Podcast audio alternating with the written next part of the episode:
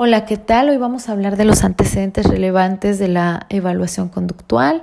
Algunos fijan sus antecedentes desde la astrología, otros como Dubois eh, sitúan la evaluación psicológica desde China con la selección de niños para ejercer en funciones de la administración pública.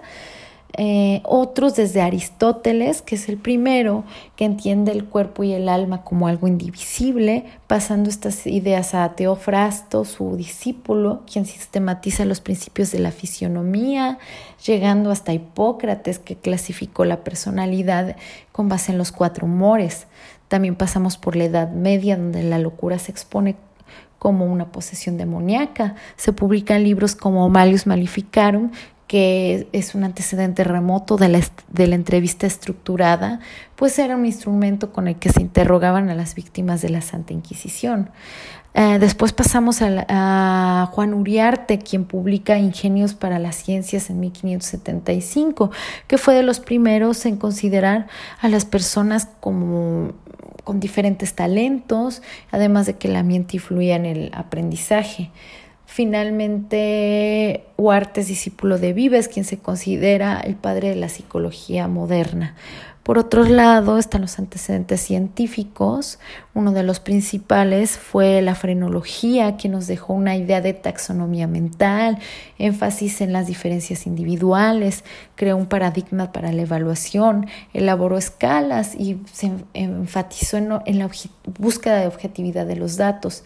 Así pues, disciplinas como las matemáticas, donde Quetelet comenzó a aplicar estadísticas en las ciencias sociales, o Pinel en la psiquiatría, que empezó a hacer clasificación de las enfermedades mentales, humanizando el trato hacia los pacientes. Sus ideas permearon a Esquirol, a Krepelin, a Segan. Después llegamos a la psicofísica, donde eh, es la, disciplina precursora de la psicología científica, donde el trabajo de Fechner y Weber hizo medidas objetivas para experiencias subjetivas, creó métodos, sintetizó teoría, pasamos a, las ideas de las diferencias individuales como con los evolucionistas como Darwin. Ya en 1879 Wundt funda el Laboratorio de Psicología de Leipzig, siendo el nacimiento oficial de la psicología científica. Pasamos a los antecedentes de la evaluación conductual. En el siglo XIX surge el trabajo de Bechterew, que se consideran los inicios de la psicología conductual, porque fue el primero en hacer un estudio comparativo eh, del comportamiento, siendo el primer intento serio por estudiar el comportamiento humano. Por otro lado, en el siglo XX se asientan las bases para la modificación de la conducta con el trabajo de Skinner, Wolpe, Eysenck, eh, quienes dan instrumento a la psicología conductual. Después, este, todo esto pasa a resolver problemas de fiabilidad y validez de los test tradicionales. Ya para 1965, con la publicación de Behavioral Analysis de Kavner y Saslow, se considera el nacimiento oficial de la evaluación conductual. Ya para los 70 se consolida con la publicación de diferentes manuales. Finalmente, en la actualidad se dice que en los 80 fue la crisis de la evaluación conductual, puesto que empezó a tomar mucho poder el DSM-3 y DSM-3R.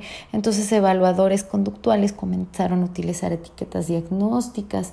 Existe una ruptura interna eh, sobre la evaluación conductual con la publicación de Assessment Strategy for Cognitive Behavior. Y bueno, por otro lado, eh, también la psicología clínica comienza a avanzar bastante respecto a otros temas, como por ejemplo la idea de la prevención de enfermedades con la psicología de la salud, o se diversifican los campos, como por ejemplo con la psicología comunitaria y la del deporte. Por otro lado, este, la evaluación tradicional también avanza, se mejora la objetividad de los tests, la preocupación por aspectos éticos en la evaluación, así pues la fiabilidad y validez del DSM, que ahora ya estamos en el 4, este, aumenta por la utilización de sistemas de evaluación multiaxial, entre otros. El futuro, pues se piensa que se van a seguir incrementando este, los instrumentos, además de modernizando, porque cada vez tenemos, por ejemplo, sistemas computarizados para observación de datos, etcétera. Muchas gracias.